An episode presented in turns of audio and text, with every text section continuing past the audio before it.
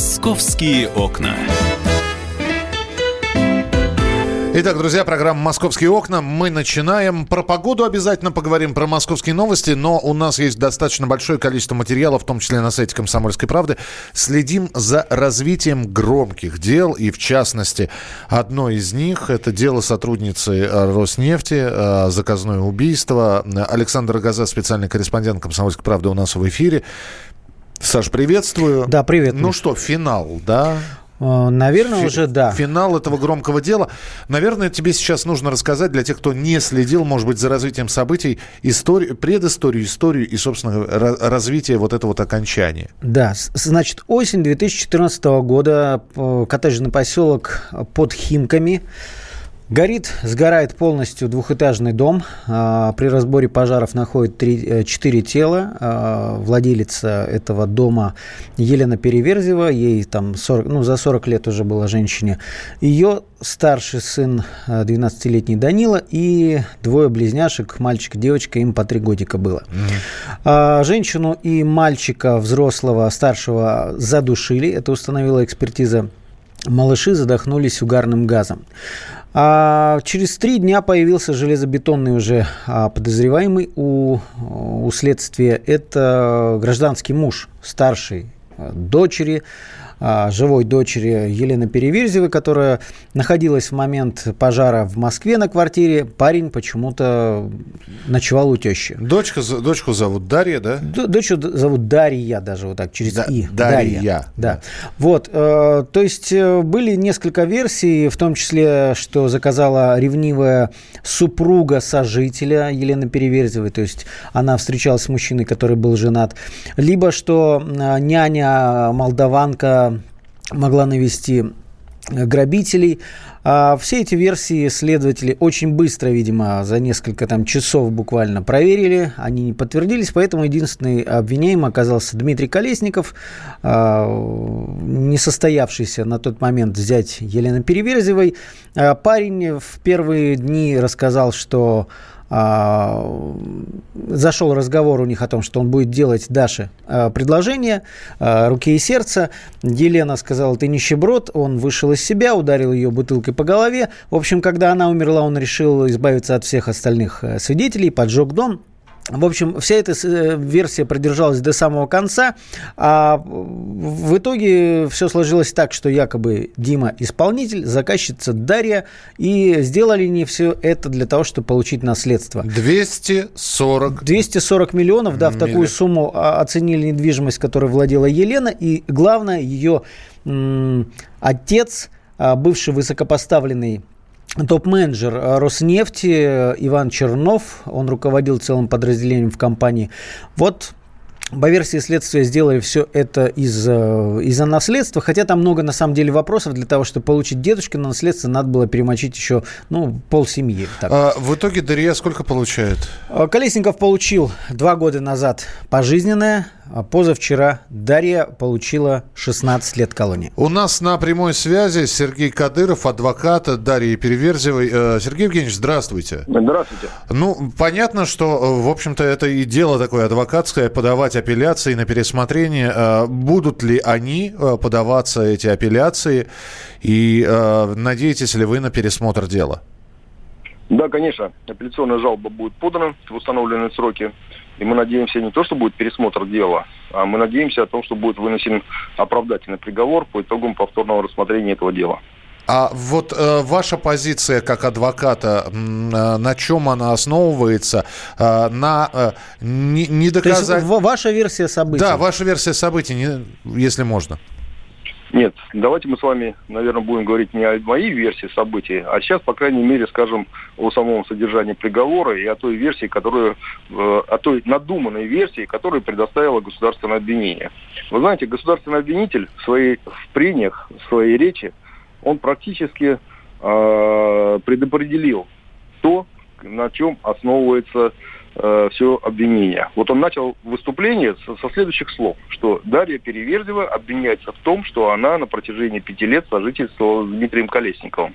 И это действительно так. Именно в этом она обвиняется, потому что никаких доказательств того, что она могла вообще совершить такое ужасное преступление, в материалах дела нет. И, по сути дела, ее обвиняют в том, что она не поверила, что ее любимый человек, с которым она прожила пять лет, мог совершить такое ужасное преступление. И осознала это только через лишь некоторое время. И следствие с упорством доказывает о том, что на самом деле, что она, оказывается, имеет отношение к этому преступлению. Заметьте, пожалуйста, одну небольшую, но все-таки юридическую тонкость, да, о том, что. Э, гособвинение упорно поддерживало сначала версию и доказывало в суде о том, что она организовала это преступление, а потом вдруг ни с того ни с сего, опираясь на те же самые доказательства, взяла и переквалифицировала вот все о том, что она, оказывается, является никем иным, как подстрекателем. Вроде мелочь, да, но для гособвинения это э, серьезное изменение позиции которая основывается на том, что они вот думали-думали в одно, а потом вдруг ни с того ни с сего взяли и передумали. Кроме этого, если вы увидите, если бы у вас была возможность сравнить обвинение, которое было выдвинуто против нее, и те обстоятельства, которые суд признал, то видно, что половину этих обстоятельств, которые надумало следствие, суд, по крайней мере, уже не признал.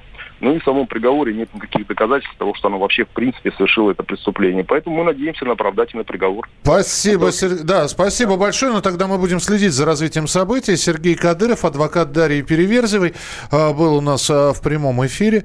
Ну, я, опять же, не зная юридических тонкостей, не имея юридического образования, мы оставим без комментариев э, монолог Сергея Кадырова.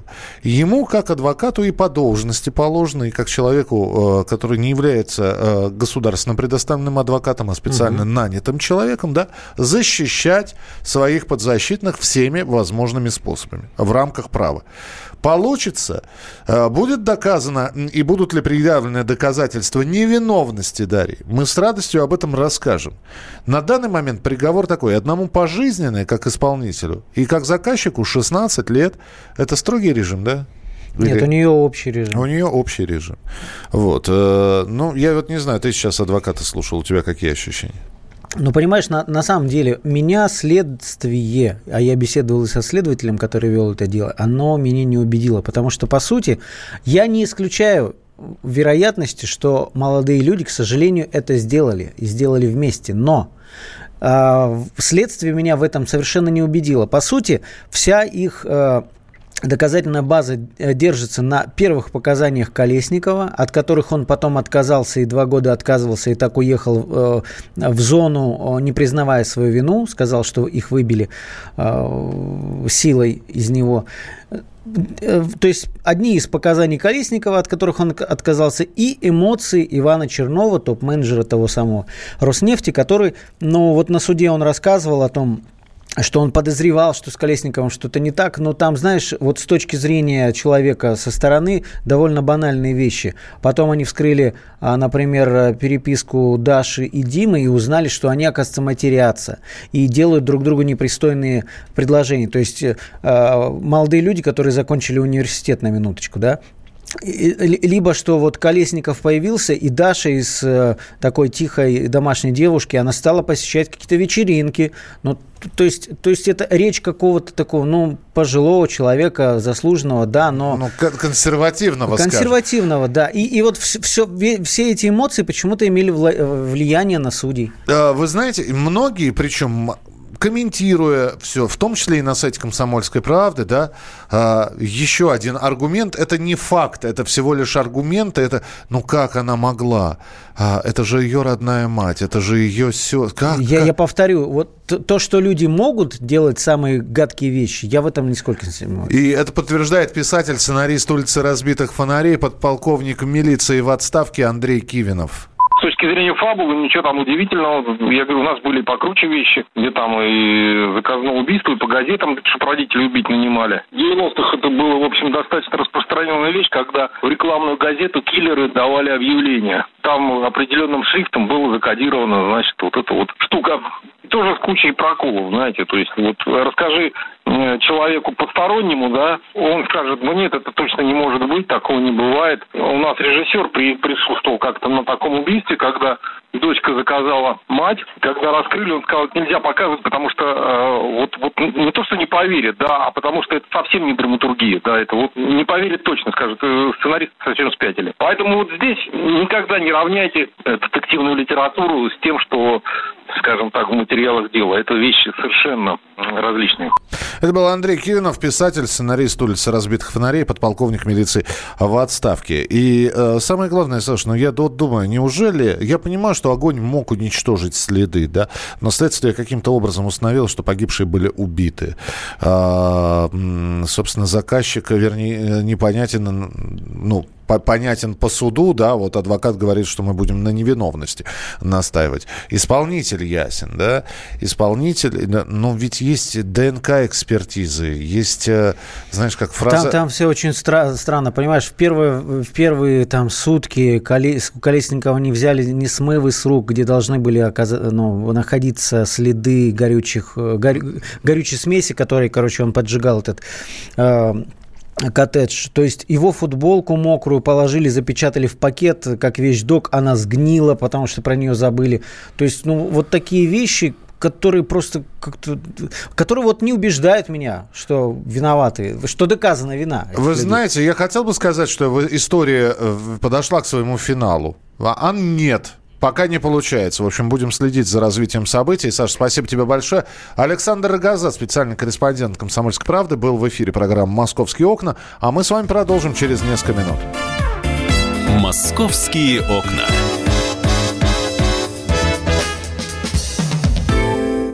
Ведущие на радио «Комсомольская правда» сдержанные и невозмутимые. Но из любого правила есть исключение – дай по морде мне. Встань и дай. Хочешь стекло хочешь? такое? Давай. Он, Что-то говно в эфир кидаешь. Я... Ты несешь какую-то хрень. Мы расстреляем его из водяных пистолетов мочой. Самый горячий парень радиостанции в прямом эфире. Исключение из правил с Максимом Шевченко.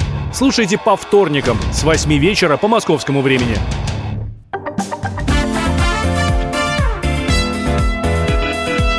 «Московские окна». Друзья, мы продолжаем программу «Московские окна» в прямом эфире на радио «Комсомольская правда». И теперь о более мирных и, э, наверное, даже благостных темах поговорим. Мы с вами будем говорить про деревянные домики в столице. Стоит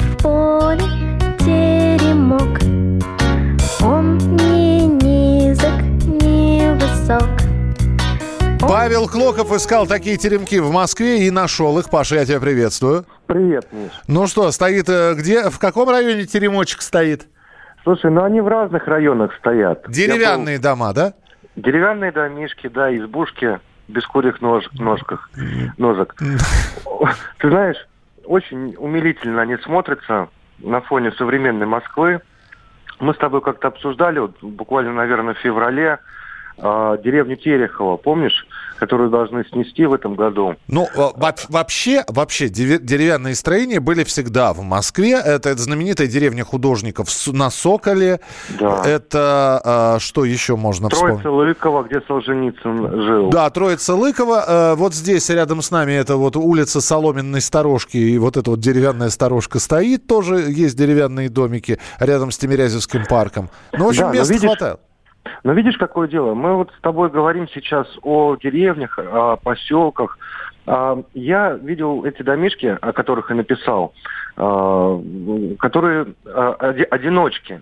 То есть стоят девятиэтажки или там хрущевки э, пятиэтажные. Mm-hmm. Там их несколько штук. И где-то во дворике стоит один домик, который остался там от прошлой деревни еще до революционных времен. Э, все они объекты культурного наследия. Вот, например, э, улица Алексея Дикого, 16, э, это в Новогирееве. Угу. Там была деревня,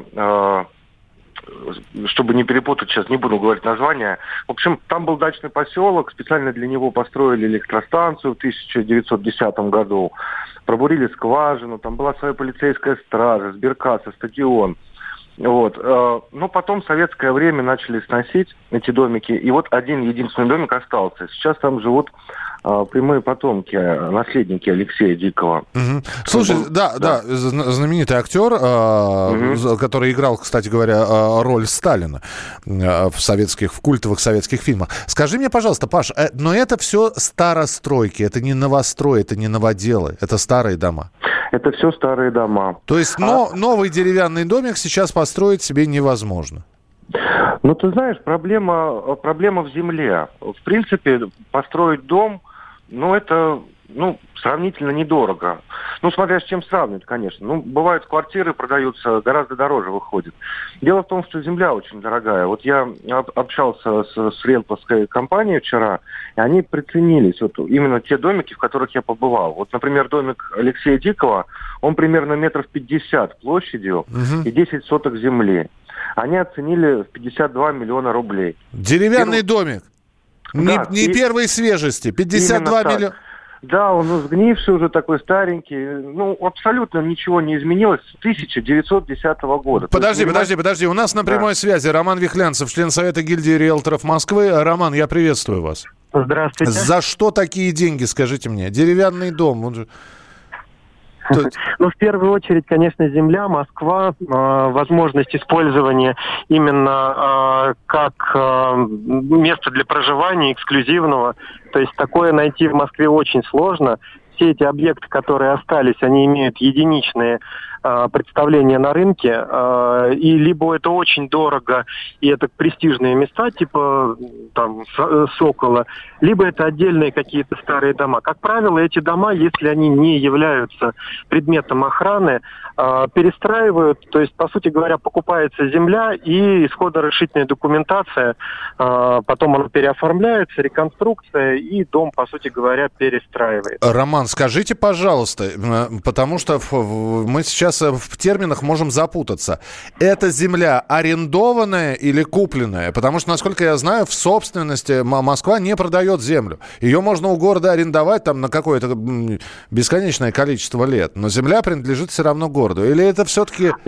Нет. А в Москве есть участки, которые э, приватизированы, которые находятся в собственности как физических, так и юридических лиц. И э, рынок земли также существует. Просто очень редко земля имеет назначение индивидуального жилищного строительства. А, кроме того, на самом деле аренда на длительный срок, поэтому, в принципе, а, безусловно, это имеет дисконт по цене, но, а, по сути, это те же самые возможности поставить там дом, проживать в нем и, в общем-то, все те же самые бонусы. Скажите, в перспективе, то есть цена будет еще увеличиваться, Роман? на такие дома? А, вы знаете, тут э, в первую очередь проблема в том, что спрос тоже носит точный характер. То есть это нужно, чтобы человек именно хотел определенную имиджевую компоненту, э, то есть именно собственный участок в черте города. То есть, соответственно, э, они всегда будут очень э, цениться. А, но при этом, на самом деле, большинство участков находится уже сейчас а, по предельным ценам. То есть цены находятся в общем тренде, а общий тренд сейчас такой, что дешевое а, жилье продолжает дорожать, а дорогое жилье, оно немножко снижает цену. Поэтому, в принципе, сейчас скорее стагнация, несмотря на всю эксклюзивность именно в этой зоне. Спасибо большое, что были у нас в прямом эфире. Роман Бехлянцев, член Совета гильдии риэлторов Москвы. Паш, ты еще с нами, да? Да, да. Скажи, пожалуйста, если... А mm-hmm. вот деревянные домики, которые ты видел, а у них э, рядом приусадебное что-нибудь есть? Цветочки да. хотя бы посадить, кустики? Да, да, есть полисадники небольшие, есть небольшие клочки земли.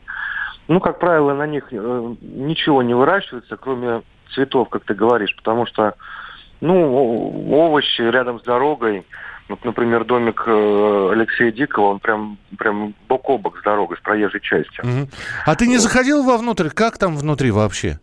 Вот, к сожалению, в, Ди... в домик Дикого меня женщина не пустила, которая там живет. Она просто не захотела общаться. Но она меня вежливо выправдила, я потому что зашел на частную территорию, зашел во двор, звонка там нет, я отворил калитку и зашел.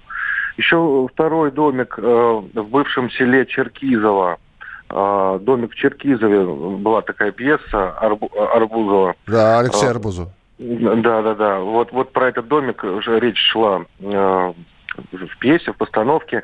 Там вообще не было никого, домик закрыт. И ну, там тоже люди живут, э, потомки академика Сагалаева, который там пластмассой, теорией пластмасс занимался. Угу. И третий домик очень интересный. Это даже не домик, а особняк. Тимирязевская, 53. Э, бывший, бывший профессорский дом академика почвоведа Вильямса, угу. Василия Вильямса. Памятник ему там установлен возле Тимирязевской академии. Да-да-да. Вот и... там просто как музей внутри. Туда я зашел внутрь, они, э, хозяева меня любезно пустили. Это прямые потомки Вильямса. Там э, живет внучка, правнучка. и праправнучки, получается. Да, и стоит этот домик так в среднем 90 миллионов рублей. У нас на прямой связи Павел Гнилорыбов, научный сотрудник Музея Москвы. Павел, здравствуйте. Доброе утро. Скажите, пожалуйста, вот про те деревянные домики, про которые мы говорим, а, а, доктор, э, домик Алексея Дикого, доктора Вильямса, это историческая ценность все-таки для Москвы? А, да, для России это очень э, важная такая историческая веха, и для Москвы особенно. И здесь, конечно, стоит отметить домик Вильямса, потому что это викторианская готика. Но вот приехали люди и увидели, что здесь строят из дерева но они построились, как э, им привычно в Англии. Так что, например, вот этот домик, э, кроме того, что там живут потомки, нужно охранять вдвойне. А скажите, пожалуйста, хоть какой-нибудь из этих домов вышеперечисленных, или, например, а, дома на Соколе, а, в домике в Курьяново или в Троице-Лыково, хоть один из них а, является, значит, э, охраняемым государством объектом или нет? Или это все пока место поддержания порядка в домика, его реконструкция, это все на владельцев падает? Пока, к сожалению, мы не можем похвастаться в отношении деревянных домов большим количеством охранных обязательств, то есть документов, э, когда государство подтверждает, что да, это памятник. Э, так мы потеряли, например, последний деревянный дом Мариной Рощи несколько лет назад, последний деревянный дом района Алексеевское, это очень бывшее, очень богатое бывшее село, угу. вот в районе ВДНХ. Э, и вот, собственно, последний домик Черкизова выживает только потому, что он кирпичный. А если говорить о частных домах, например, Сокола, то да, они все стоят на охране, но э, как единый комплекс. И мы видим, что там уже потихоньку жуки-караеды в прямом смысле э, начинают подъедать историческую ценность. То есть э, каждый хозяин, да, подписывает охранные обязательства, но считает это очень неважной бумажкой, э, которая там 30-я или 40-я в его иерархии ценностей. Ну, понятно, и поэтому да. дома перестраиваются, оставляется только парадный фасад. Ну, что неудивительно, учитывая цену земли и, собственно, самих домов на Соколе, это не меньше 100-120 миллионов рублей. То же самое происходит в Троице-Лыкове, хотя там, например, можно найти дом с землей вполне себе за ну, такую уже несколько раз меньшую цену 20, 25-30 миллионов. Павел, то... это все равно космос для нас. Спасибо большое, что были у ну, нас да. в прямом эфире. Научный сотрудник Музея Москвы Павел Гнилорыбов и э, Павел Клоков, специальный корреспондент «Комсомольской правды». Паша, а тебе-то какой домик приглянулся? Вот если бы из твоей коморки э, многоэтажной съехать, куда бы ты поехал? Слушай, в дом Вильямса наверняка, да? Если честно, я знаешь, как бы поступил? Я бы взял э, домик Дикого, и переставил бы его на место дома Вильямса, потому что домик Дикого находится у подножия девятиэтажки, и туда, как говорится, в трусах не выйдешь на улицу, в этом вот проблема. Я понял тебя. Э, материал Павла Клокова про деревянные дома, частные дома в Москве можно прочитать на сайте «Комсомольской правды». Паш, спасибо тебе большое за то, что был у нас в прямом эфире. Павел Клоков, специальный корреспондент «Комсомольской правды». Мы продолжим через несколько минут. Оставайтесь с нами. «Московские окна».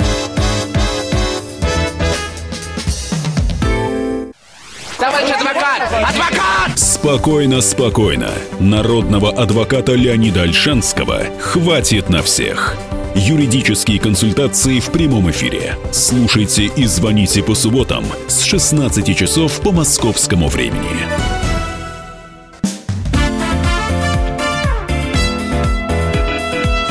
«Московские окна».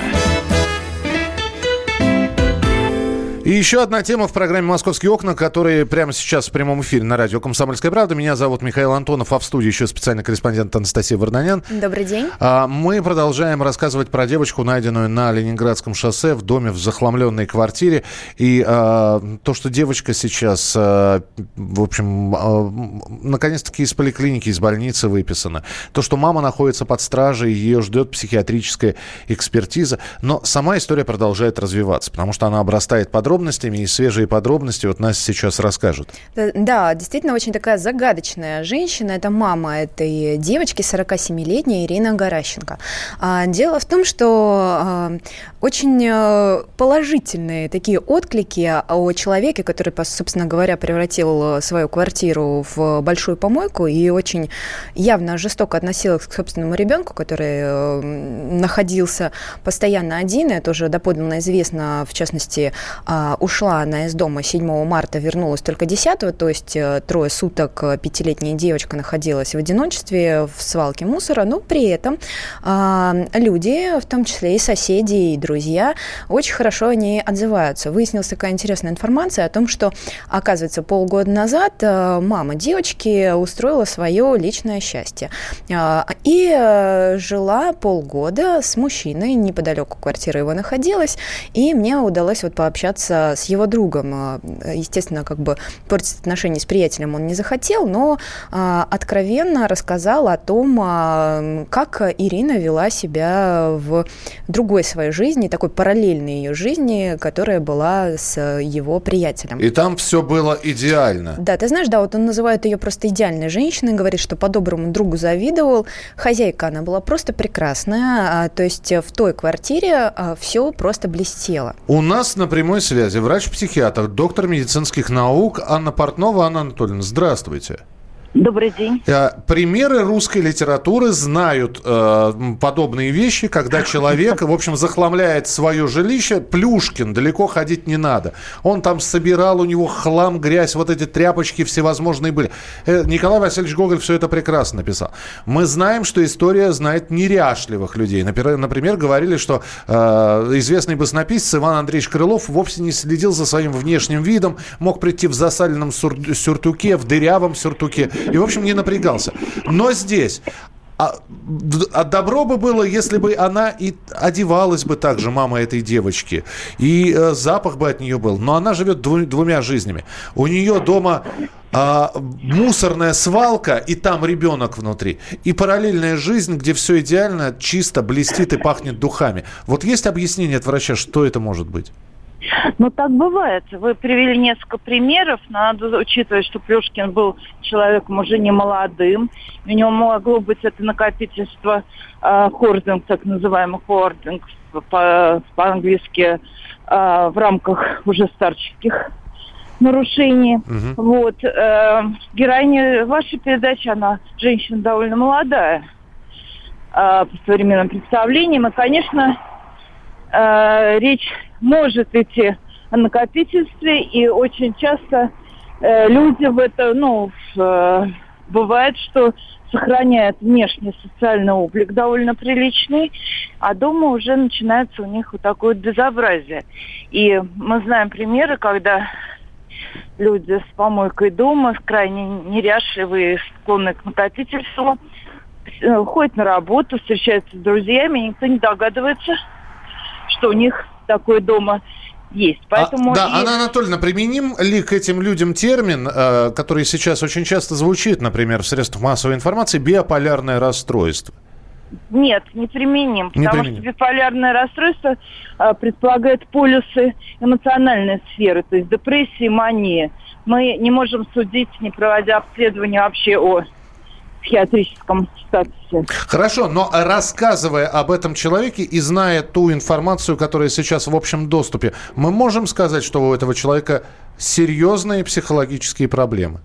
Ну, как, как минимум психологически, да. Диагноз мы так не можем ставить заочно, не обследуя. И можно еще а... такой вопрос? А, э, подскажите, вот сейчас а, ей будет назначена экспертиза в Институте Сербского. Как вы думаете, вот этот синдром накопительства, он, как правило, э, решающую роль играет, если он будет обнаружен? То есть будет ли она нести уголовную ответственность или это не имеет отношения?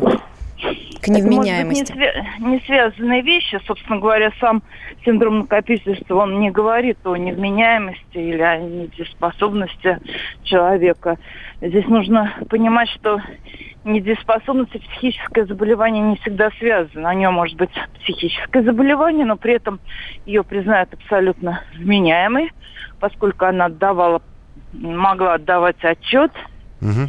своим действиям, ну, по отношению к ребенку, предполагать чем это может закончиться и так далее. Спасибо вам большое. Спасибо, Спасибо, что были в прямом эфире. Я напомню, это мы пообщались с Анной Портновой, врачом-психиатром, доктором медицинских наук. А, насколько я понимаю, э, сама экспертиза очень... Длительное время, длительное, да, да потребуется. Я как раз подбирал. Пока мы действительно не знаем а, ее результатов, она только назначена, и лишь в конце мая мы все-таки узнаем, была, а, будет, будут ли ее судить, либо же ее отправят на принудительное лечение. А сейчас э, в этой всей истории, э, кроме вот этого друга, который дает положительные отзывы, мы можем еще сказать, что а, соседи и многие друзья ее отзываются, они практически как, э, знаешь, назвать, назвать ее можно мать Терез. То есть она никому не отказывала в помощи. Она могла прийти, помыть полы к своей подруге, сделать у нее уборку. То есть вот довольно, довольно противоречивая такая вот э, женщина. Сейчас не вспомню, как называется этот фильм фильм э, год назад выходил и довольно успешным он оказался. Американское кино с, э, с актером Макинбоем в главной роли, где у него в нем находилось 8 разных личностей. Женщины, мужчины и так далее. Э, Сплит, по-моему, он назывался. Я сейчас не буду врать. Э, посмотрите, это отдельная история. Мне вот просто интересно. Сейчас будет психиатрическая экспертиза, которая будет идти до мая месяца. А мама остается мамой. А, да, до сих пор она не лишена родительских прав, хотя вопрос Э, а, опека этот подняла, обратилась в суд, и а, было такое, знаешь, предварительное заседание. Следующее состоится только 22 апреля. Мне вот интересно сама по себе процедура лишения родительских прав матери или отца, насколько это э, длительный процесс, долгий, или это все быстро происходит. С нами на прямой связи Филипп Деменков, адвокат. Филипп, здравствуйте. Да, добрый день. Скажите, пожалуйста, насколько быстро может суд принять решение о том, что женщина больше не является, в общем-то, э, ну, по крайней мере, по закону матерью ребенка и лишена родительских прав? Ну, это зависит от того, каким образом будет проходить заседание, будут ли назначаться экспертизы по делу, соответственно, психиатрические, психолого-психиатрические, амбулаторные, стационарные. В зависимости от этого процессуальные сроки могут быть э, увеличены. В среднем рассмотрение спора занимает порядка двух-трех месяцев, конечно. А, Филипп, а разве нужны какие-то экспертизы вот после этой истории, когда а, неважно, в каком она была в состоянии, отдавала она себе или, или не отдавала отчет? Потому что если она отдавала отчет, здесь все понятно, да, то есть это действительно тогда уголовная статья, вот, э, которая сейчас фигурирует. Если она не отдавала э, отчет в том, что она делает, значит, она должна быть отправлена на э, лечение принудительное в том числе, и она все равно не сможет может материнские функции выполнять. Вот здесь не все ли равно? Ну, для закона не все равно, так как он устанавливает э, конкретно э, шесть оснований, которые, соответственно, они обязательно должны быть подтверждены доказательствами для лишения родительских прав. Есть э, конкретные э, четкие э, основания. Э, за пределы не может выйти в суд, соответственно, и по другим причинам не могут решить. Но вот конкретно в данном случае здесь несколько даже пунктов, которые попадают. То есть это и злоупотребление своими родительскими правами, и жестокое обращение с детьми, и, возможно, там хронический алкоголизм. Угу. И финальный тогда вопрос. Были ли в вашей практике, или вполне возможно вы просто слышали о прецедентах, когда лишенный родитель, лишенный э, родительских прав, мог угу. их вернуть себе обратно? Угу. Такие есть прецеденты? Да, есть прецеденты, но в зависимости от того, каким образом, за, за что был лишен, потому что, опять-таки, э, зачастую э, в судах дела рассматриваются лишение родительских прав одним из родителей. То есть, ну, это большая статистика по делам о лишении родительских прав. Спасибо а... большое. Да, э, я просто думаю, э, что мы обязательно будем обращаться к вам за комментариями, э, потому что история, ну, крайне интересная. И, опять же, продолжение пока не видно окончания этой истории. Филипп Деменков, адвокат, был у нас в прямом эфире. Ты знаешь, она очень активно сейчас дает показания, но э, меняет их в том числе, если первоначально... Извини, вот, вот еще раз произнести эту фразу. Она сейчас что делает? Активно дает показания. И если вы сейчас зайдете на сайт «Комсомольской правды» и найдете начало этой истории, вы увидите, как она абсолютно отказывалась с кем-либо разговаривать о, о своей девочке, да, и а, она общалась. Это удивительно, что нашему а, корреспонденту Александру Газееву удалось каким-то образом ее разговорить. разговорить да. А сейчас она уже охотно общается. Да, и новая версия от мамы а, это то, что вот весь этот мусор в ее квартиру завезли черные риэлторы. Якобы она к этому отношения никакого не имеет, и это такая подстава. То есть она себя считает абсолютно невиновной. А ребенок в грязи? Это то, черные риэлторы измазали девочку. Именно. Кормили, не, кормили ее там нечистотами и отбросами. Э, устроили, э, в, в, извините, туалет общественный прямо в комнате.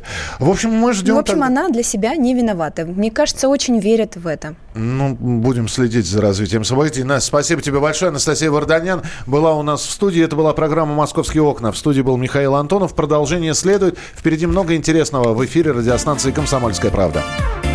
«Московские окна».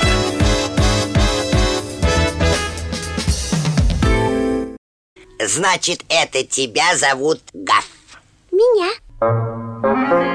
Не годится котенку иметь такое имя. А какое имя годится иметь котенку? Как назвать, чем кормить и с кем оставить во время отпуска? День открытых зверей на радио «Комсомольская правда» каждую субботу 17.05 по Москве в эфире «Вот такая зверушка». Самая живая программа про братьев наших меньших. Советы ветеринара Ильи Середы. Не пропустите.